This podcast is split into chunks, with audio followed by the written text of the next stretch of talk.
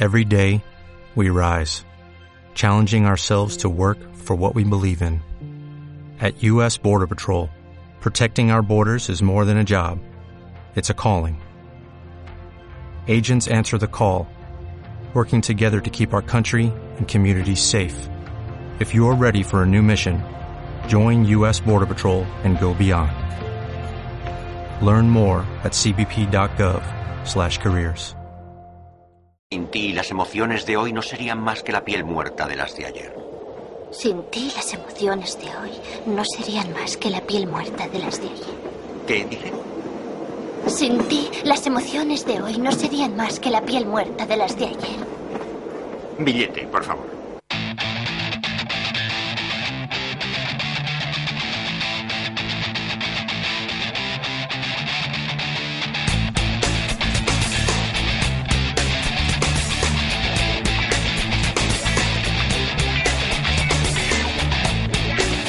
Un lunes más nos reunimos en torno a los monotemáticos FM que nos traen muchos contenidos como siempre.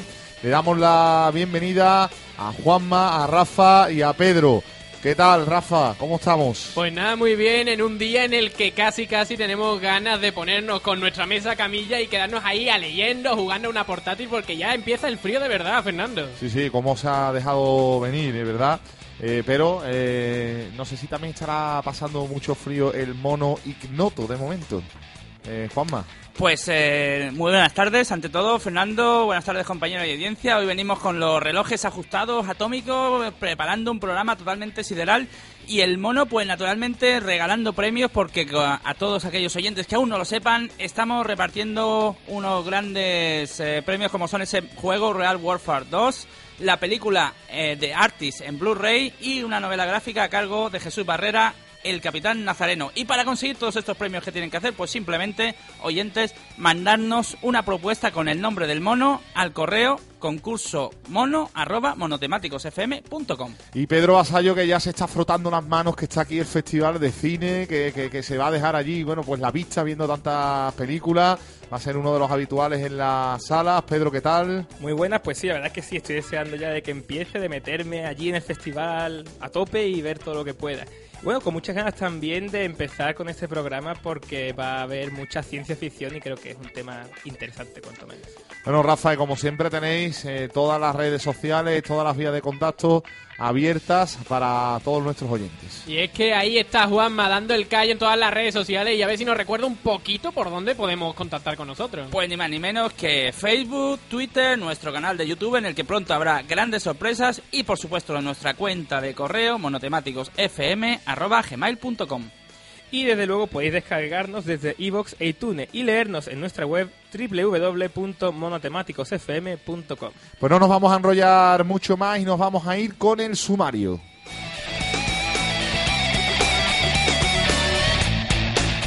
En, video, en videojuegos hablaremos del nuevo Halo 4, del éxito de reserva de Assassin's Creed 3, del nuevo libro 8 quilates volumen 2 de Jaume TV, pasando por los lanzamientos de la semana y acabando con el repaso a la saga Assassin's Creed. En cine tendremos los proyectos de la Liga de la Justicia y de Rebelión en la Granja, además de la crítica de la película 2001 Una Odisea en el Espacio. Y en literatura hablaremos de la nueva novela de Ken Follett, de Alfonso Zapico como Premio Nacional de Cómic, así como de Superman que ha dejado el Daily Planet, para acabar con la reseña de todo un clásico de la ciencia ficción como es La Guerra de los Mundos de H.G. Wells.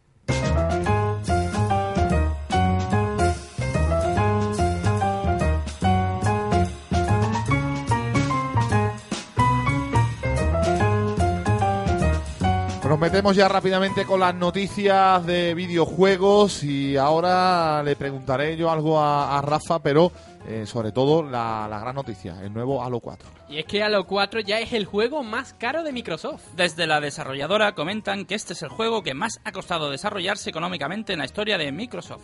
Eh, y volvemos a insistir, eh, de nuevo, propuestas que ya están hechas, se reaprovechan recursos y bueno, vamos a ver qué es lo que nos trae realmente, qué es lo que nos aporta este nuevo Halo 4. Pues este Halo 4 nos está aportando, bueno, por lo menos suficiente cotilleo para que podamos poder imbuirnos dentro de esta nueva de esta saga porque la estamos reinventando, la estamos rehaciendo. De siempre Halo ha sido una saga que la hace la mítica compañía Bungie, una compañía que se ha basado por completo en el terreno de los shooters, o sea, juegos de disparos desde primera persona, en primera persona, en una vista subjetiva.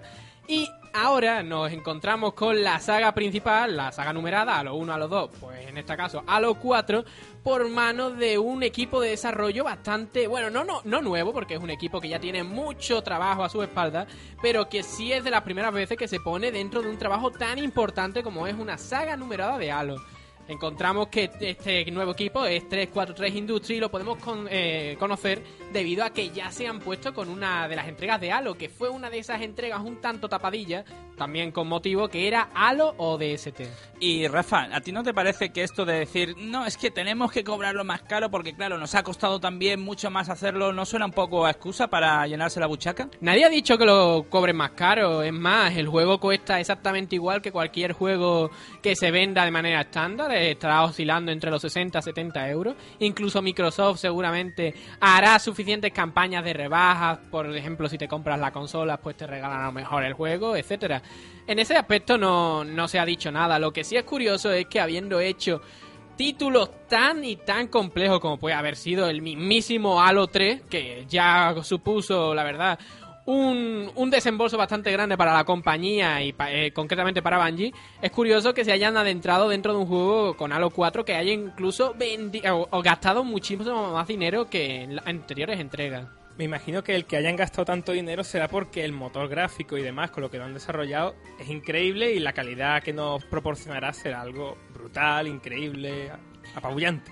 Desbordante. Sí, desbordante, hombre. La ambición que se ha llegado a tener con este juego es, es increíble, ¿no? Han intentado llegar a la máxima potencia que tiene Xbox 360, pero también han seguido una máxima. Y es que si nos ponemos a mirar datos, ahí, número tras número, Halo 3 costó 60 millones de dólares y dio 200 millones en sus primeros días. O sea, tú te puedes permitir hacer un presupuesto tan apabullante como puede ser este Halo, Halo 4, porque sabes que inmediatamente vas a resurgir con unos ingresos muchísimo, pero muchísimo mayores. O sea, ¿tú crees que nos pondremos a jugar y se nos caerán hasta los calcetines? Posiblemente para los aficionados de la, de la saga lo sea, ya estamos teniendo algunas noticias por parte de la prensa, debido a que este juego ya lo tiene en su poder mucha prensa especializada. Y ya están dando algunos datos positivos, muy con cuenta gota, porque Microsoft los tiene cogido bastante para que no haya demasiada información fuera de los días de salida. Porque esto es muy importante. No sé si muchos de vosotros lo sabéis, pero muchas veces los equipos de prensa de las distintas distribuidoras, pues mandan los juegos y hasta un cierto día no se puede hablar nada de él. Bueno, es lo normal, es lo que estamos acostumbrados y hasta el día de salida, que será el 6 de noviembre, no podremos dar ningún dato oficial por mucho que hayamos probado en primera o segunda persona este juego. Pero nada, expectativas muchísimas y seguramente lo analizaremos en el programa en las próximas semanas. Pero lo que sí ha dado muchas expectativas Fernan y Fernando, vamos a ver, tú has tenido que jugar alguna vez un Assassin's Creed y si no lo has jugado, muy mal hecho. Eh, lo he visto por encima, pero no me ha terminado de enganchar. Pues si no te ha terminado de enganchar a ti, seguro que ha terminado de enganchar a muchísimas personas porque Assassin's Creed 3 se vuelve el título más reservado de Ubisoft. Desde Ubisoft han comentado que este título ha duplicado el número de reservas respecto a su anterior entrega, siendo el más exitoso en este aspecto en la compañía. Bueno, pues eh, Assassin's Creed, que otra nueva apuesta de Ubisoft, igual que hemos hablado de, de Halo 4, eh, está costando que salgan títulos nuevos y que salgan juegos que aporten realmente algo eh, distinto, porque bueno, Assassin's Creed eh, es una historia que va a continuar, que puede tener mejoras en los motores gráficos y demás, pero al fin y al cabo no deja de ser otra cosa mm, que, ya existía. Las desarrolladoras no se salen de la saga ni con agua caliente, Rafa, las cosas como son. ¿Qué es lo que está pasando? No arriesgan, ¿por qué?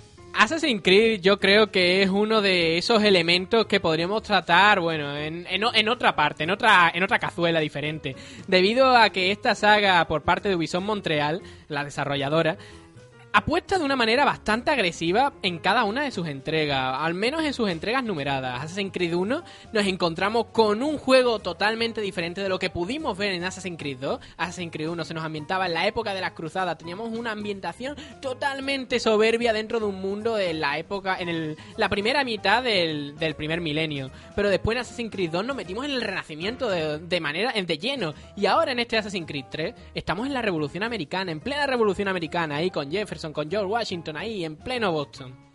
Bueno, Rafa, vamos a ver, yo a lo mejor meto aquí el patazo padre, pero allá va. Ubisoft, supuestamente, el juego así que más pelotazo ha pegado de, de todos los que ha realizado, posiblemente sea la saga Assassin's Creed, ¿no? O por lo menos, si no el que más uno de los que más ha, o sea, uno de los juegos más notables de la desarrolladora, ¿no? Por lo menos en lo que llevamos, bueno, en lo que llevamos y en lo que va a finalizar de, de esta generación de consolas, yo creo que sí. Pero Ubisoft ha tenido grandes apuestas como han sido la saga Prince of Persia o títulos como pueden ser el propio Far Cry.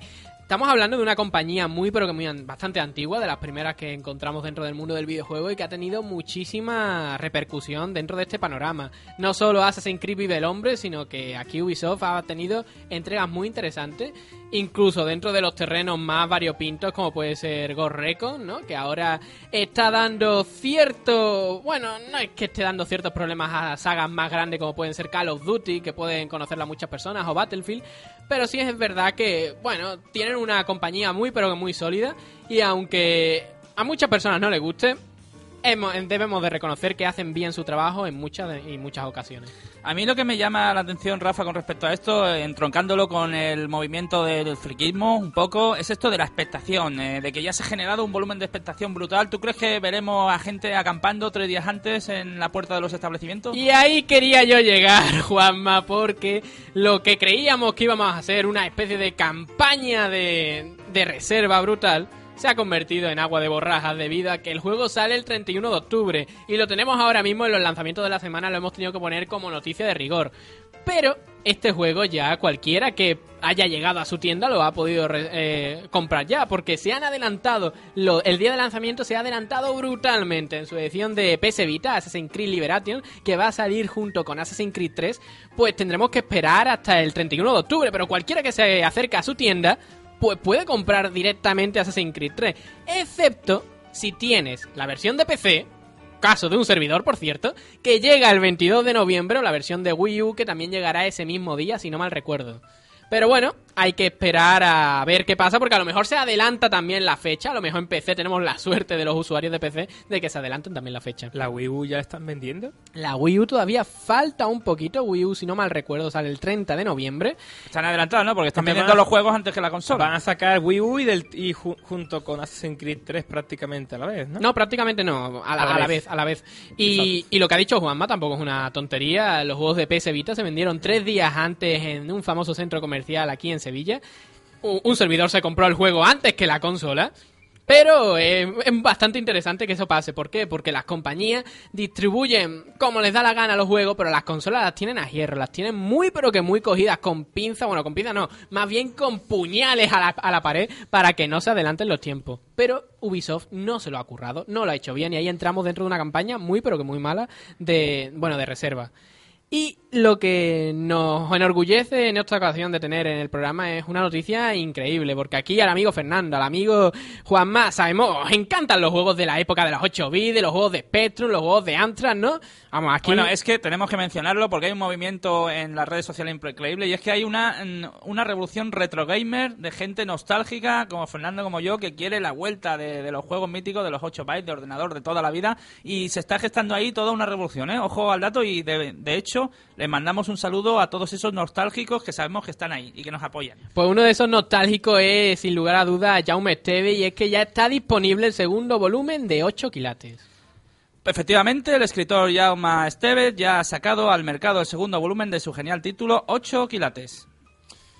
A ver, eh, ¿de qué va este libro, Rafa? Creo que algo de crowdfunding. No, este libro, bueno, este libro ha dado por fin, ha entrado dentro del circuito comercial de una manera un tanto underground gracias a la famosa campaña de crowdfunding, o sea, la gente ha tenido que entrar dentro de una página, ha puesto su dinero y gracias a eso ha podido editarse. Pero este libro lo que sigue es las andanzas de lo que pasó en el primer volumen de 8 quilates de Jaume Esteve, que nos contaba los orígenes de la industria española del videojuego y que continúa en este segundo volumen, ya llegando a lo que viene a ser el final, esa época ya apocalíptica dentro del mundo del videojuego español en la que ya las compañías empezaron a disolverse, en las que ya, bueno, se eliminaron y podríamos decir que continúa ahora resurgiéndose un poquito. En el caso de los ídolos, podríamos decir. Entiendo que el, que la temática sea de videojuegos justifica que esté precisamente esta noticia aquí en esta sección y no es mi noticia porque es un libro y debería. Pero bueno, nosotros ya hemos hablado tantas veces de lo que es la transmediación, la hibridación y es el pan nuestro de cada día, de que los formatos se gestionen unos con otros y se fusionen entre sí. Sí, señor. Y bueno, un autor que, que tiene bueno, una carrera ya bastante notable. Una, una carrera bastante dilatada. Y es que este hombre, Jaume Esteve, empezó trabajando dentro del mundo del videojuego de manera más conocida con la revista Marca Player y ahora mismo precisamente Marca Player. No nos, no nos separamos del mundo deportivo y después ahora mismo ha entrado dentro de, bueno, una de las grandes del medio del videojuego que es IGN, que ha salido en España hace poquito y que bueno se ha metido dentro de este de este jardín del periodismo de una manera bastante interesante y que ahora es uno de los referentes dentro del panorama del videojuego español. Y solamente de comentaros este libro por lo menos en su primera entrega que un servidor tuvo la suerte de leer mm, es que fue increíble, es una lectura muy amena, te enteras de muchísimas cosas y este segundo volumen ya está encargado, por cierto, por mi parte y esperamos tenerlo un día, no sé si en la sesión de literatura o en la de videojuegos, pero es que merece la pena incluso llamar al propio Jaume y tener una charla con él, porque encima es una persona muy, pero muy buena gente y seguro que estará encantado de venir por aquí. Este libro está muy bien para vosotros pipiolos que no habíais nacido. Los que vivimos esa época, lógicamente, pues no podemos hablar en primera persona de ello. Bueno, pues nos vamos a, ir ya a los lanzamientos de la semana, eh, porque tenemos varias cositas que comentar importantes.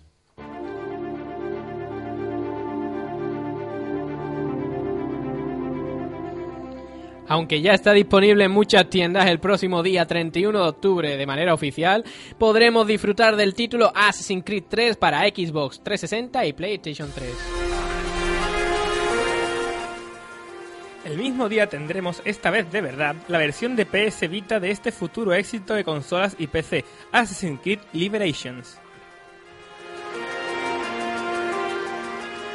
También el 31 podremos disfrutar de uno de los prometedores títulos de conducción de criterio Need for Speed Most Wanted. PS Vita recibirá una de las sagas más importantes en el terreno del survival ahorro el día 1 de noviembre, Silent Hill Book of Memories. Me llamo Desmond Miles y soy prisionero de guerra. Es una guerra que no sabía que existía, que enfrenta a dos grupos que no creía que existieran, templarios y asesinos. El Animus me enseñó la verdad. Las cosas que he visto, las que he vivido, Mil años de historia han pasado ante mis ojos y han vuelto a la vida gracias a esta máquina. Están usándola, o usándome, para buscar algo. Lo llaman el fruto del Edén. Es una de las piezas conocidas como fragmentos del Edén. Los templarios los recogen para mantener su poder. Y si los templarios se apoderan de otro fragmento, todo cambiará. Quieren que todos seamos sus esclavos. Cuando me trajeron por primera vez, tenía miedo de lo que pasaría si intentaba resistirme. Ahora tengo miedo de lo que pueda ocurrir si no lo hago. Pero no puedo hacerlo solo. Aprovechando la salida de los dos nuevos Assassin's Creed, queremos hacer una retrospectiva a una de las sagas más aclavadas de los últimos años, siendo su signo de identidad claro, la recreación histórica como ambientación a una historia apasionante. Hoy nos metemos en la mente de Desmond Miles para sacar todos los secretos de Assassin's Creed.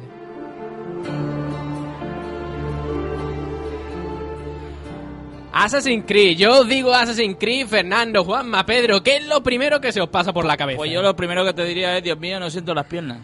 Yo diría, Dios mío, qué ganas tengo de jugar, pero qué poco tiempo tengo. Yo diría que, bueno, vamos a ver, te, te plantean un escenario enorme, una recreación espectacular, histórica, magnífica, excepcional, y después te ponen una y otra vez la misma misión. Me alegra que seas el único que no piense en Dios. El caso es que este juego nos ambienta dentro de una historia bastante apasionante debido a que tenemos, como podríamos decirlo en los círculos más gafapastosos, tenemos dos diégesis distintas. Es decir, tenemos dos historias totalmente diferentes que se van articulando debido a los recuerdos de un personaje, el personaje principal que se llama Desmond Miles. Desmond Miles es un joven que trabaja en un bar, si no mal recuerdo, y lo Eh, cogen... ¿En dónde trabaja? ¿En la tasca Pepe? Posiblemente, posiblemente en la, tarca- en la tasca Desmond. El caso es que este Desmond Mile trabaja y un día trabaja, es importante en esta época. Y un día un grupo que no sabemos muy bien de qué va, pues lo coge o lo secuestra o como queramos llamarlo y lo mete dentro de una máquina que le produce una serie de recuerdos que lo imbuye dentro de un pasado que él tenía, que se llama Altair. Eso es la primera entrega. Después vamos viendo cómo este grupo a lo mejor no era todo lo que podemos esperar y nos encontramos con un choque de titanes entre las dos facciones de este mundo, que son los asesinos, los asesinos, una orden religiosa, y los, y los cruzados. Que, Rafa, Dios mío, pero ¿por qué a, la- a los personajes de videojuegos les pasan estas cosas tan raras? Este hombre tan tranquilamente que trabajaba en su bar y cogen y lo secuestran y además lo meten en una máquina del tiempo y acaba en el siglo XVI o XIV o el que sea. Dios Eso, mío. eso es una cosa que me gustaría matizar. Aquí Desmond Miles nunca, o sea, el protagonista de la entrega, nunca, nunca, nunca viaja al futuro, ni al pasado, ni a nada. Él solamente recuerda. Y esto es un elemento muy interesante para una saga que, personalmente, tiene una de las mejores excusas para caparte escenarios, para cerrarte entornos que nunca se habían hecho en el video, dentro del mundo del videojuego. ¿Y por qué? Porque si nos basamos en que Desmond Miles está rec- recordando, recuperando de su interior de la mente, del interior de su mente, todo tipo de recuerdos de sus vidas pasadas, pues no podemos alterar todo aquello que no pudo hacer, debido a que lo que hizo son cosas finitas, cosas que ya han pasado. Entonces no podemos descubrir cosas que este mismo personaje en el pasado no pudiera tener la ocasión. A mí me pasó esto este fin de semana, mira por dónde. Fui, intenté entrar en un local nocturno y es que el portero me dijo, mira, es que no puedes pasar porque tú en una vida anterior aquí la liaste. Ah, y no, no, no te podemos dejar entrar, es, es lo que ocurre. Conociéndote a ti, lo raro es que te dejen entrar en Radio Betty, Juanma. Pero continuando con la entrega, esto nos lleva a pensar de que tenemos un juego en el que cuando nosotros no hemos tenido que entrar dentro de una iglesia, no hemos podido eh, acceder a una serie de barrios concretos de las diferentes ciudades que nos plantea el juego, pues es lógico que no podamos entrar debido a que nosotros no hemos estado allí. No hemos podido estar, por lo tanto no podemos entrar. Y tampoco está desarrollado, así que no se puede. Me, me parece muy interesante debido a que eh, entregas tan importantes como de la saga GTA nos ponen una vallita y tú no puedes pasar porque no puedes pasar o simplemente aparece una oleada de policía que, Dios mío, parece que eso es el ejército de los Estados Unidos. Allí estaba haciendo una especie de conferencia. Es muy interesante que la saga se haya currado este tipo de excusa para, por lo menos, cerrarnos y acotarnos los terrenos por los que tenemos que jugar. Porque a priori, ahora nos vamos a meter otra vez dentro del terreno de esto de las bueno, de las terminologías raras, este sandbox, el que podemos llamar sandbox, que sandbox es una caja de arena. ¿Qué es una caja de arena? Pues es un entorno en el que nos podemos mover libremente con nuestro personaje y hacer una serie de misiones que a lo mejor no tienen que ver con la historia principal. Pues no tenemos algo así. A priori parece que podemos hacer todo lo que queramos, pero si nos vamos imbuyendo dentro del juego, si nos metemos de manera directa dentro de la historia, nos damos cuenta de que solo vamos a hacer una serie de cosas muy finitas que nos plantean y nos guían con un nos guían con un perro guía a través de los escenarios y solo podemos hacer ese tipo de cosas, porque salirnos de esa historia principal, de esos motivos, de esas es pues es, es estúpido y no aporta demasiado. Y eso nos mete dentro dentro de la jugabilidad que roza casi casi con el apartado artístico y con el apartado gráfico. Y bueno, si yo te tengo que decir, Pedro, que yo sé que has jugado bastante este juego, Una barbaridad. sí, una barbaridad. ¿Qué es lo primero que se te viene a la cabeza, como por ejemplo con Assassin's Creed 1? Bueno, básicamente eh, la recreación excepcional, increíble, histórica. Apabullante, Apabullante. desbordante, abrumadora. Se le pueden poner todos los adjetivos Todo que lo que quieran. acabe en antes, hasta el pantalón de antes. Pues efectivamente, es que es una saga que ha conseguido crear, yo casi casi diría, un nuevo género. Y es el género, el género de la recreación histórica, es el género de poder vivir cada una de las ambientaciones que nos plantean.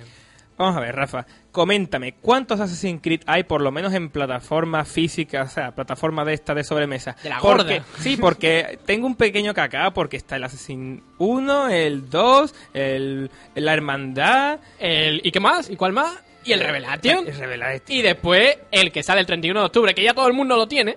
El Vale, vale, vale. Creed 3. Ilústrame porque Tengo- realmente tengo un cacao. Pues esos son. Y lo has dicho muy bien, por ¿Y, cierto. y ese es el orden? Exactamente. Tengo que confesar que con esto de las sagas es muy común, por lo menos a, a más de uno, que nos hagamos una pelotera increíble.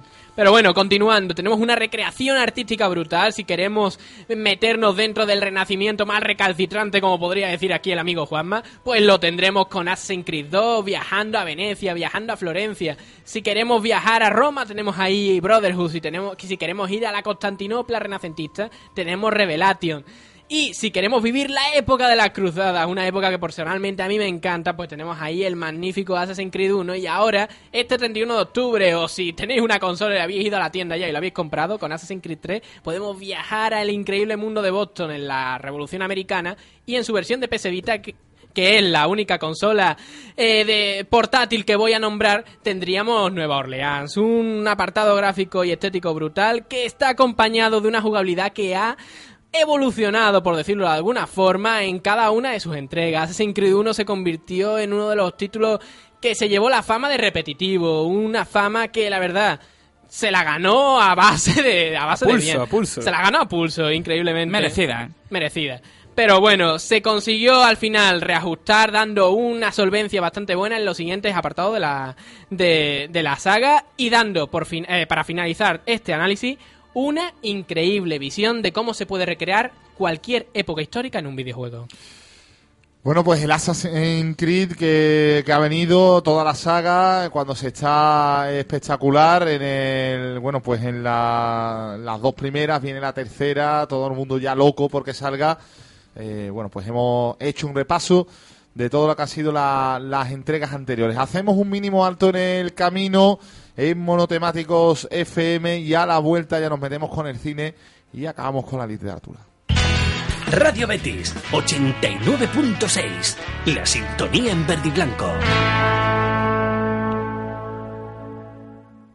La caravana del nuevo SEAT Toledo está a punto de llegar a tu ciudad. Entra ya en vuelvelaleyenda.es, localiza tu concesionario e inscríbete para probar un vehículo de leyenda. Puedes ganar una estancia en un hotel Rusticae. Nuevo SEAT Toledo por 13.990 euros.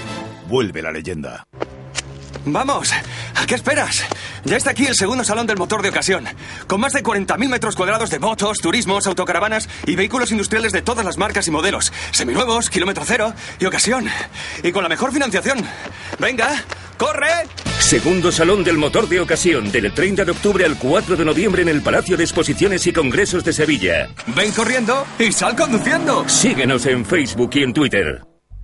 El McDonald's Servético tiene premio. Presenta tu carnet de socio y disfruta de dos McMenús medianos por 9,90 euros. Oferta válida en restaurantes de Sevilla y provincia, excepto McWrap y Magnífica. Hay un McDonald's para ti. High Definition Life. Es la alta definición en vivo, un sistema emotivo, con una tecnología capaz de parar el tiempo. De recorrer todo tu cuerpo a través de una emoción. La alta definición en vivo incorpora un sonido envolvente que hará que vivas cada segundo con la mayor pasión. La emoción de ser bético. Real Betis Balompié. Abónate a vivirlo. Continúa con nosotros en Radio Betis 89.6.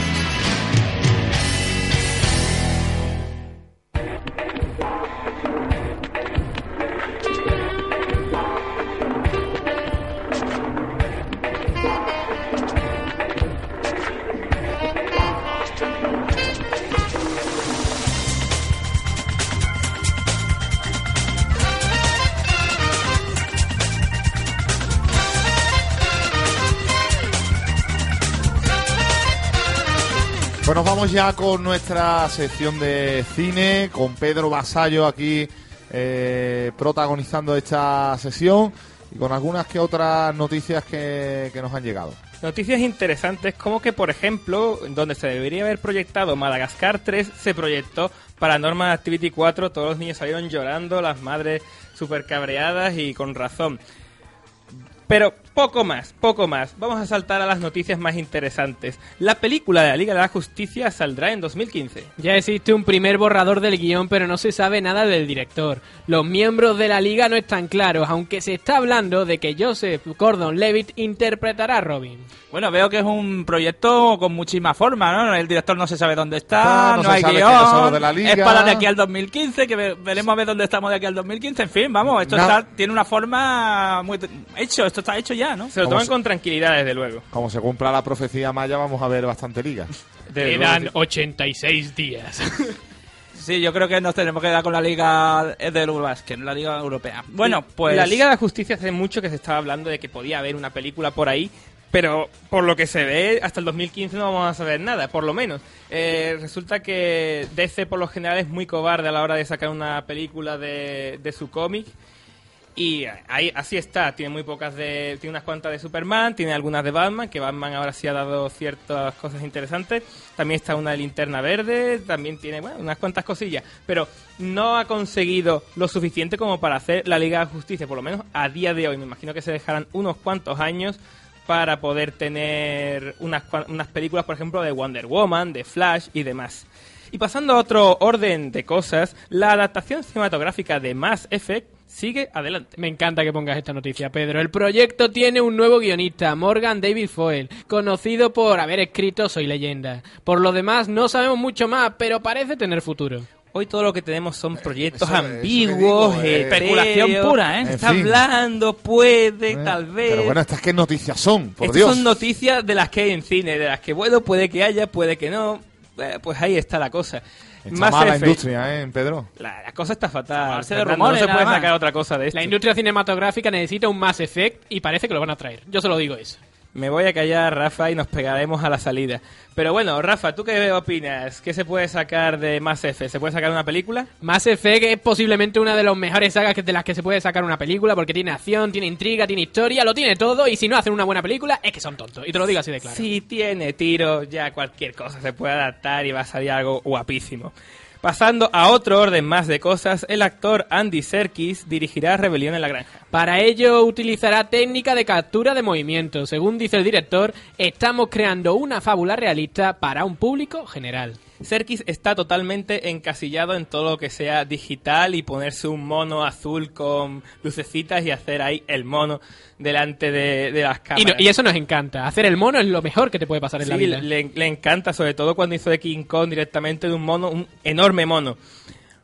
Pero ahí está, bueno, puede quedar algo interesante. De todas formas, es un proyecto también a largo plazo que puede que se haga, puede que no. Quién sabe qué guion tendrá, pim pam pum. Vamos, lo de siempre. Pedro, que con esta noticia yo creo que mejor pasamos a lo que es la crítica, que esto sí tiene más sustancia. Yo diría ¿eh? que sí, porque lo que hemos dicho es que puede que ocurran cosas, pero puede que no. Así que as- así estamos.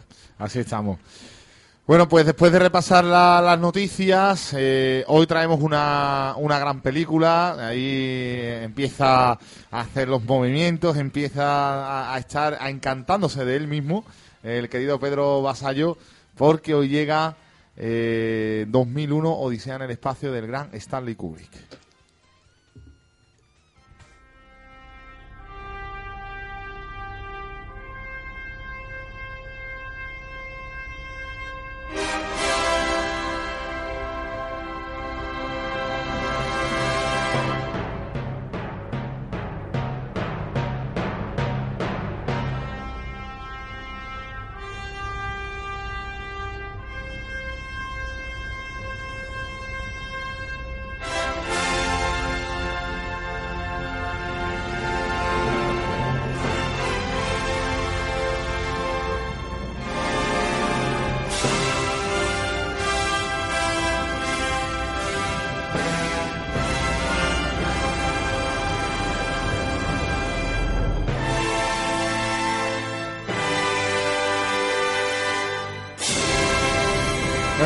Espectacular. Así habló Zaratrusta eh, como banda sonora de esta obra maestra de Stanley Kubrick 2001 Odisea en el espacio. Una película que marcó un antes y un después y que tiene el sello, la firma de Stanley Kubrick.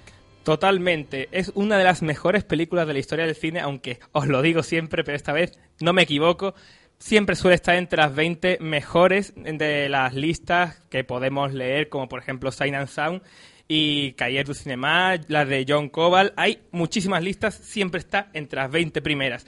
Kubrick es un director innegablemente excepcional y esta sin duda alguna es una de sus mejores películas ahí, luchando con Barry Lyndon, pero por lo general gana 2001 evoca mediante imágenes. Como hemos podido escuchar, no hemos puesto ningún tipo de diálogo. Lo más importante es la imagen. La imagen por la imagen visual potente, con unos efectos especiales artesanales. Porque, por ejemplo, los efectos que encontramos que son increíbles y que a día de hoy no tiene nada que envidiarle a los que nos encontramos en el cine, son mm, directamente maquetas muy bien iluminadas, muy bien fotografiadas y hecho con una técnica de la imagen absolutamente apabullantes.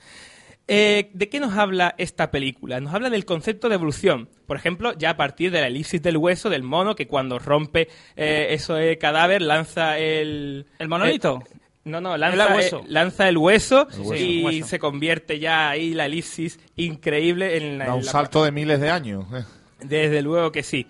Kubrick y Arthur C. Clarke hicieron ahí el guion a medias y Clarke a la vez estaba escribiendo el libro. Y mucha gente dice que para poder entender la película hay que leerse el libro.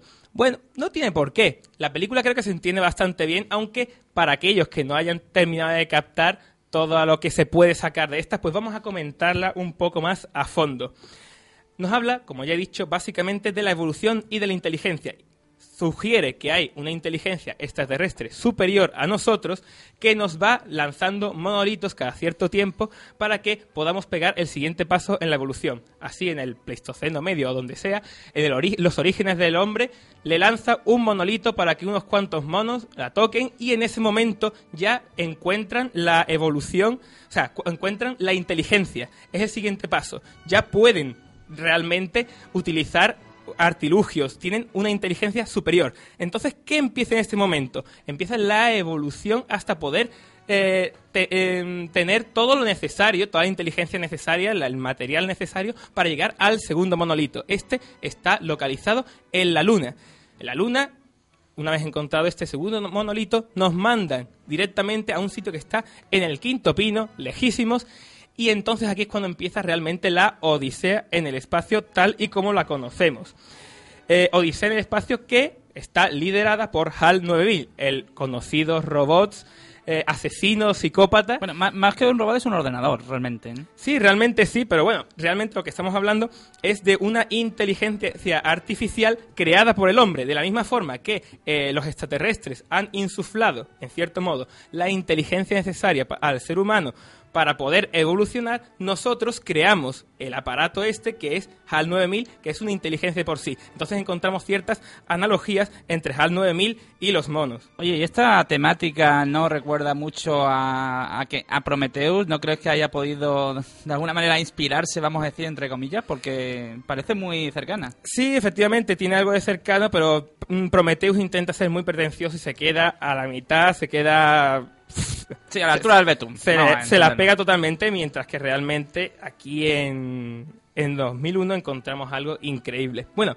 HAL, ¿por qué? Una de las grandes cuestiones Aquí voy a soltar algunos spoilers, lo siento, pero aquellos que no la hayan visto deberían haberla visto ya. Han tenido tiempo. efectivamente, han tenido desde el 68, narices, no es culpa mía.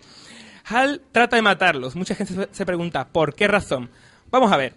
HAL, eh, en cierto modo, se rige por, ciertas normas, al igual que las tres leyes de, la robótica de Asimov. HAL tiene que ayudar a los seres humanos de cualquier forma y, mm, eh, en cierto modo, entra en conflicto cuando él, por un lado, tiene que guiar al ser humano a un sitio que él mm, cree que puede ser algo peligroso y, a la vez, eh, vamos a ver cómo explicarlo. Eh, tiene que ayudar al ser humano, tiene que llevarlo al sitio este y tiene que contestar a todas sus preguntas. Pero cuando le preguntan, él no puede contestar porque le han dicho que no diga nada. Esto, esto es como cuando te mandan a un niño a hacer un recado, un recadito, y dices, mira, ve a comprarle seta a la tía Puri, pero no le digas que yo te doy el dinero. Y claro, el niño está ahí, tiene que darle el dinero, y dice, ¿quién te ha dado esto? Y se queda ahí bloqueado porque no sabe. Pues Lo mismo en ordenata. Exacto, efectivamente, Juanma. Además, es muy interesante que hayas usado un niño porque justamente la mentalidad de Hal es bastante infantil. De la misma forma que cuando empiezan a desenchufarle, a quitarle disquetes, él recuerda su idea más primaria, que es una cancioncilla infantil que le enseñan, Hal hace como un niño pequeño. Cuando se encuentra con un dilema que no sabe resolver, se tapa los ojos y mira para otro lado. Pero lo que pasa es que casualmente cuando Hal se tapa los ojos, mata a un puñado de seres humanos para poder mm, liberarse un poco de esa presión que siente de tener que mm, tratar con ellos, lidiar con ellos. Entonces, una vez muertos, él no tiene nada de lo que Sí, es una, preocuparse. es una forma de quitarse el problema, ¿no? Esta gente me estresa, me los voy a cargar. Efectivamente, básicamente se habla de eso. Bueno, una vez ya se resuelve todo el problema de Hal, eh, vemos ya directamente eh, el astronauta que sobrevive al ataque del, del robot asesino. Y el astronauta este empieza a ver colores, unas líneas, unas figuras geométricas. ¿Qué nos muestra esto? Lo que había tomado antes, ¿no? La pastillita... Trippy, trippy, 100%. Entra en una nueva dimensión. De esta forma, Kubrick intenta mostrarnos un espacio completamente distinto al que conocemos nosotros normalmente. Y de la misma forma intenta mostrarnos una percepción de la temporalidad también muy distinta cuando entramos en esta habitación eh, blanca totalmente, vacía. De esta forma, mm, el, propio personaje se encuentra consigo mismo y eh, la temporalidad, como ya he comentado, eh, se percibe de una forma totalmente distinta. Entra en un bucle y no es lineal. De esta forma, el personaje está pegando el siguiente paso hacia la evolución. Eh, en cierto modo, los extraterrestres estos que nos están otorgando la inteligencia mm, han conseguido incluso liberarse de su propia mm, presencia física. Una vez hacen, hacen esto, eh, claro, ya básicamente su cuerpo no les sirve, no lo tiene, no les sirve para nada. En cierto modo está pegando este paso el astronauta. Está llegando al siguiente paso de la evolución humana. Bueno, Pedro, ¿has terminado tu magnífica y brillante exposición? No, pues todavía entonces no lo he voy a reservar mi opinión para el final. Adelante, continúa, por favor. Mm, vamos a ver, una vez consigue esto, supuestamente ya llega al siguiente paso de la escala de la evolución humana y encontramos ese feto que está ahí flotando en medio del espacio que resulta inquietante, aterrador. mm, tiene algo extraño en la mirada que nos denota que tiene una verdadera inteligencia, es un feto inteligente. Ese es el siguiente paso, supuestamente, de la evolución humana. Un ser que incluso antes de terminar de, ser- de estar gestado ya tiene una inteligencia superior. Y se supone que el siguiente paso que va a pegar el ser humano ese, que es un embrión, eh, es liberarse directamente de su cuerpo para ser simplemente una inteligencia etérea en la nada que tiene esa inteligencia aún más superior que es la que tienen los marcianos. Básicamente nos habla de eso, del futuro que nos depara. No exactamente nos muestra ideas, nos plantea muchas cuestiones, de forma metafórica y demás, como queremos verlo, pero realmente lo que intenta es eso, plantearnos muchas preguntas y para ver que deja muchos caminos abiertos porque son más preguntas que respuestas y cada uno que se haga la- las ideas y las cosas que quiera. Pues para decirlo de una manera muy breve, yo tengo que comentar que me ha encantado la exposición de Pedro porque yo no pude ver todo esto porque me dormí. Y hoy me he quitado, no es que me haya quitado mi caja de pasta, sino que he tenido que... Pues lo siento mucho por ti, Juanma, porque realmente es una obra maestra absoluta, es increíble, es apasionante y creo que es una obra increíble, es vibrante. Es gafapastismo recalcitrante y parece que es un pecado decir que no te ha gustado, pero yo tengo que decir no, que no me, me, parece gustó. muy bien que no te haya gustado, pero no cambia nada. A mí me parece que sigue siendo espectacular. Lo que me sorprende de esta obra, Pedro, es que aunque nosotros no podamos disfrutar de todos estos entresijos que nos ofrece la obra, aunque no podamos llegar a todas esas unidades de significación que Stanley Kubrick nos pone en Odisea en el espacio, creo que para cualquier persona neófita dentro de esto, dentro del mundillo del cine, a cualquiera que pueda ver una película y esté un poquito abierto, porque es verdad que esto no es un pegatiros, esto no es una película en la que vamos a comer palomitas como si fuéramos bueno, no. pues nos llega de manera profunda y nos llega a decir, es que simplemente la belleza que tenemos viendo esta película es increíble. Efectivamente. Es una película estética, pero yo también estoy un poco con, con Juanma, eh, siendo una película sello de Stanley Kubrick. Eh, yo recuerdo haberla visto en la, en la facultad y los ronquidos sonaban eh, desde la. En Dolby, en estereofónico. ¿eh? No es una película para todo el mundo, es alguien que realmente tenga interés realmente en encontrarse una película densa, lenta, pero claro, con su profundidad y estéticamente impactante, Lo que pasa es que tiene el sello Kubrick, pero yo de la filmografía de Kubrick, desde luego, me quedo con otras muchas películas antes que, que 2001 Odisea en el espacio. Eh, pero sin duda alguna entendemos que estéticamente es una película que dijo mucho y, y que fue, bueno, mm, una película que, que- que ha pasado a la historia del cine. Visualmente es muy, muy, muy hermosa. Yo quiero comentar muy rápido que efectivamente tiene infinitas cualidades, solamente quería matizar que obviamente parece que es un pecado mortal decir que a uno no le ha gustado y bueno, yo quería salir del armario, simplemente. Perfecto, perfecto. Bueno, me, parece estupendo. Eh, y nos vamos a poner ya, una vez visto este mm, eh, eh, 2001 Odisea en el espacio, vamos a hablar de ahora también de otra reseña literaria que también ha tenido mucho que ver con, con, la, con, el cine, pero antes vamos a repasar las noticias que nos trae hoy Juan Macabañas en literatura.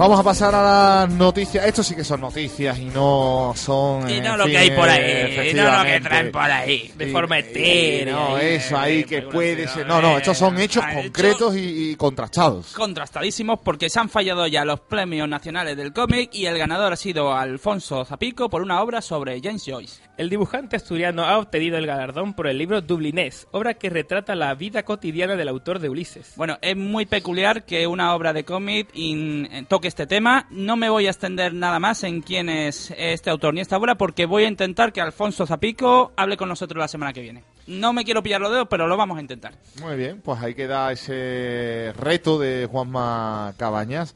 Eh, bueno, pues una nueva novela y está por aquí un autor bestseller, eh, nunca mejor dicho, y tenemos otra segunda noticia eh, y a mí me está gustando, ¿eh? vamos a hablar de, de todo ello bastante. Estupendo, me, me encanta que así sea, porque efectivamente tenemos a todo un personaje literario, bueno, eh, un gran personaje por estos lares. Ha estado recientemente Ken Follett, que ha presentado en España su última novela. El escritor británico Ken Follett ha presentado en nuestro país su última novela, El invierno del mundo, segunda parte de la trilogía The Century, en la que continúa la historia iniciada en La caída de los gigantes.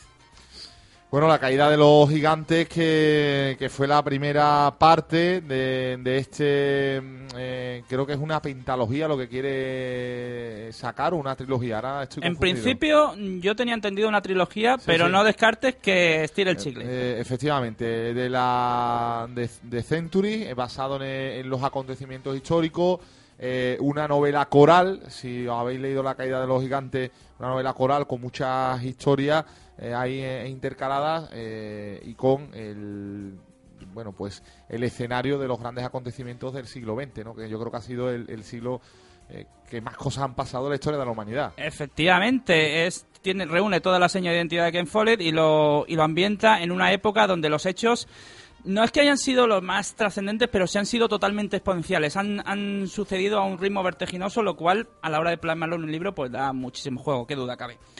Bien, y ahora pasamos directamente a un personaje que si Ken Follett es grande, yo creo que este lo es todavía más, si cabe, porque hablamos ni más ni menos que de Superman, el personaje...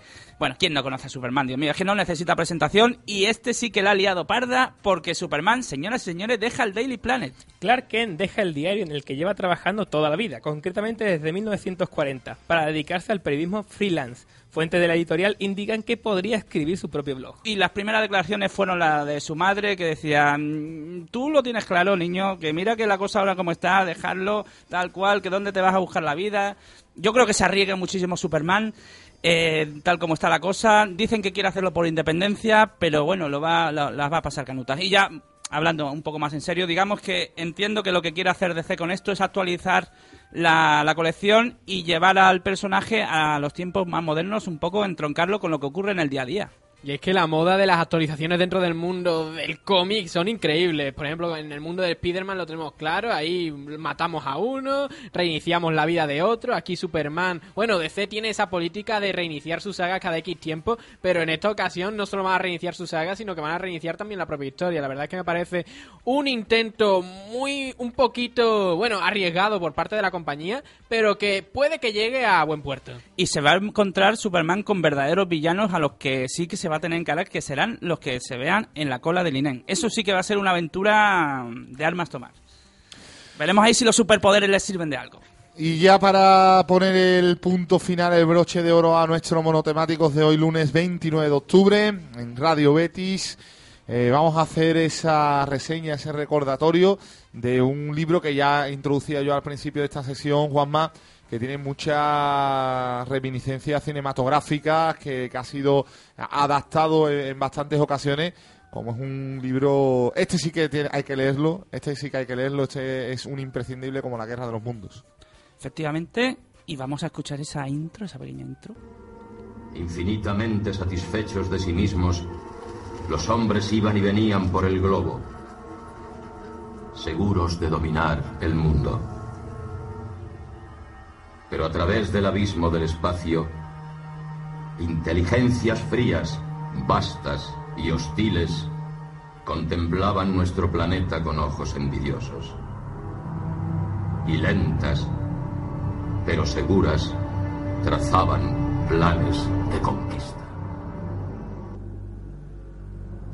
Bien, pues eh, aquí em, eh, afrontamos lo que es un clásico con toda la de la ley, clásico, clasicazo donde los haya, ciencia ficción, la guerra de los mundos, y es una de las grandes obras, no ya de, la, de este género, sino de toda la literatura universal y que tiene grandísimas particularidades. Para empezar, un hecho que ya de por sí le hace merecedora de toda nuestra atención y todo nuestro reconocimiento, y es que fue la primera obra literaria donde se toca el tema de los extraterrestres. Y esto ya de por sí es mucho, es mucho decir. Y además no son extraterrestres cualquiera. No vienen con ánimo de hacer las paces ni de hacer amigos. Aquí no vienen a hacer amigos. Aquí vienen a lo que vienen. A dejarse de tonterías.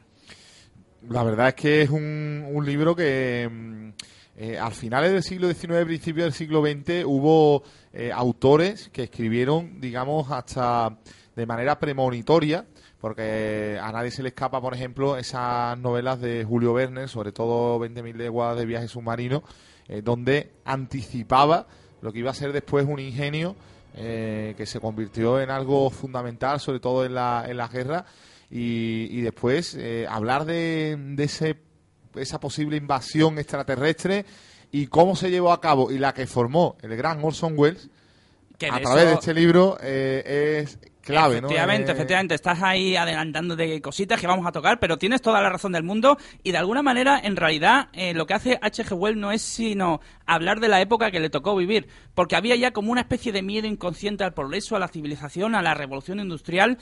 Pero vamos a meternos un poquito en la historia, porque ¿cómo son estos extraterrestres, estos de la guerra de los mundos? Pues son todo, todo el imaginario que hemos tenido toda la vida de los extraterrestres malvados se cimenta aquí en esta novela. Son todo lo malo que pueden ser los marcianos, es decir, son feos, son monstruosos, tienen muy mala leche, no tienen sentimiento, no tienen compasión, vienen a invadirnos y a exterminar la raza y a apoderarse del planeta. Punto y pelota. Y no hay más que hablar del tema, no le busquemos más vueltas. Así es como son. Así es un extraterrestre, Juanma, y lo que nos puedan pintar por otro lado es tontería. Y lo demás son tonterías, efectivamente. Pero a mí lo que me encanta es que estamos probablemente bastante intoxicados por todas las versiones cinematográficas que se han hecho de esta película, que son múltiples y variadas, y lo tenemos asociado como que todo tiene que ocurrir siempre en Estados Unidos y además mm, en la actualidad. Pues no, la ambientación es absolutamente deliciosa porque nos plantea la Inglaterra de principios de siglo, finales del siglo XIX, principios del XX, toda esa campiña británica, esa revolución industrial,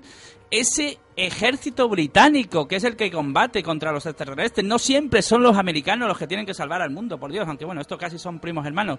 Pues todo eso lo hace una obra absolutamente encantadora y dentro de lo que son las reminiscencias más profundas, aquí hay un calado psicológico también importante, ya que ¿Qué simboliza todo esto? Pues lo que hemos mencionado anteriormente. Todo ese miedo casi visceral a lo que llega, a los nuevos tiempos, a la modernidad. Imaginemos que en apenas 50, 60 años, personas que estaban acostumbradas a, a- a lab- a labrar sus tierras, de pronto se encuentran con engendros mecánicos, la máquina de vapor, el ferrocarril, todo cambia, el mundo se transforma. Y, e- ese, ese miedo inconsciente es lo que transmite la guerra de los mundos, ese miedo a la, a la modernidad, a lo que viene, a lo que no conocemos. Es una obra absolutamente imprescindible, como digo. Además, tiene otra cuestión de fondo que es inspiradora de un movimiento literario actual y súper interesantísimo, como es el steampunk. El steampunk, para quien no esté familiarizado con el término, es un género que se basa en meter eh, futurismo o temas de alguna manera de ciencia ficción avanzada en ambientaciones de la época de principios de siglo. Con lo cual se produce un anacronismo que tiene un carácter muy simbólico y es súper sugerente. Hay una gran cantidad de autores actuales que siguen esa corriente, que ya la tocaremos en su momento, pero H.G. Wells y el propio Julio Verne, al que Fernando hacía alusión, son los inspiradores de toda, de toda esta corriente y todo este movimiento. Y para finalizar, pues hay que decir que Fernando dijo al principio que esta era una obra con calado cinematográfico, pero es que también es de calado radiofónico. Fernando, no Sí, podemos señor. olvidar que esto tiene Esa sobre todo historia, un calado sí, señor. radiofónico muy profundo. Estamos en radio, señores. Y al hablar de radio no podemos olvidarnos de la Guerra del Mundo en la que lió Orson Welles simplemente narrando lo que teóricamente era un relato. Cuando las radionovelas, cuando los radiorelatos eran un modo de entretenimiento a eso de, bueno, de los años 30, cuando todavía la televisión no, no había hecho su aparición y, y lió La lió una parda. la lió parda, Sí, como nunca mejor dicho. ¿eh? La lió más parda que la del sulfato atómico de esta del vídeo de YouTube. Porque lo que ocurre es que efectivamente ha dado en la clave. Esto no sería posible en el día de hoy por una cuestión muy, muy clara. Y es porque los medios están mucho más diversificados. No hay un medio que aglutine a toda la Y población. porque ya la radio no es el medio, eh, la inmediatez. Ya incluso las redes sociales han adelantado la radio, con lo cual en, en la radio ya no imp- na- tan importante el qué ni el cuándo, sino el cómo, ¿no? Y, y ahí fue todo, ¿no? El qué, el cuándo, el cómo se contaba como en directo, como si estuvieran dando eh, realmente la visión de, de una aparición de, de unos extraterrestres que causó un auténtico, bueno, una auténtica revolución, pánico en la población, se echaron la gente a la calle. En definitiva, Fue- fue... un momento complicado y un momento que ha quedado para la historia. Esa, es historia, es historia de los medios y es historia de la sociología realmente y todo tiene su origen precisamente en esta obra de H.G. Wells. Recuerdo, la obra literaria tiene muchos matices y mucha más riqueza que parte de las versiones. Hay versiones magníficas, todo se ha dicho también. Y quien solamente tenga la referencia del cine, les digo, mm, os invito a que conozcáis el texto literario en sí porque tiene una riqueza brutal. Así que adelante amigos. Pues compañeros, eh, se nos ha hecho cortísima, ¿eh? como cada lunes la, hora que tenemos dedicada a monotemáticos FM, pero tenemos que empezar a despedirnos eh, y bueno, pues como siempre le damos las gracias a Rafa Cruz. Rafa, Pues muchas gracias Fernando y creo creo que me voy a ir ahora mismo a mi casa corriendo a ponerme otra vez esa mesa camilla que estoy deseando y es que tengo ya ganas de ponerme a ver la televisión o acostarme o lo que sea porque es que hace ya coja usted un buen libro, Rafa, no, no, no se deje invadir por la caja tonta, ¿no? Me, me voy a tener que poner a trabajar y voy a tener que jugar a un juego, o, te lo las- digo así. o las tablas tontas, que, que ahora Yo- con yo- esto de que son tan estrechitas. Efectivamente, son más pequeñitas. Yo igual me pongo la radio, ¿eh? Cuando llegue. Bueno, Pues nada, Fernando, decirte que encantado de estar aquí una vez más. Eh, también a Sebastián por su labor técnica y dentro de siete días pues volveremos para dar más caña de Lomo Ibérica. Pedro, usted está ya en puertas del festival, ¿eh? Efectivamente, yo la próxima semana seguramente que no pase por aquí, pero igualmente eh, se hablará, o sea, estaré preparándome el próximo programa para poder hablar aquí de todo lo que se diga y se proyecte en el Festival de Cine de Sevilla. Y como siempre recordamos que tenemos las redes sociales y también eh, nuestro podcast eh, habitual para descargar este programa. Exactamente, porque nos podéis seguir por Facebook, Twitter, YouTube, ponéis monotemáticos FM y ahí aparecemos. Y si no, nos podéis descargar desde iVoox e iTunes y desde nuestra página web www.monotemáticosfm.com. Y antes de terminar muy rápido el concurso del mono, ya sabéis, mandarnos nombres para el monito a concurso arroba monotemáticosfm.com, que hay grandes premios por repartir hasta el 30 de noviembre, tenéis tiempo. Bueno, pues ahí está. eh, eh, nuestro recordatorio. Cerramos aquí monotemático. Muchas gracias y hasta la semana que viene.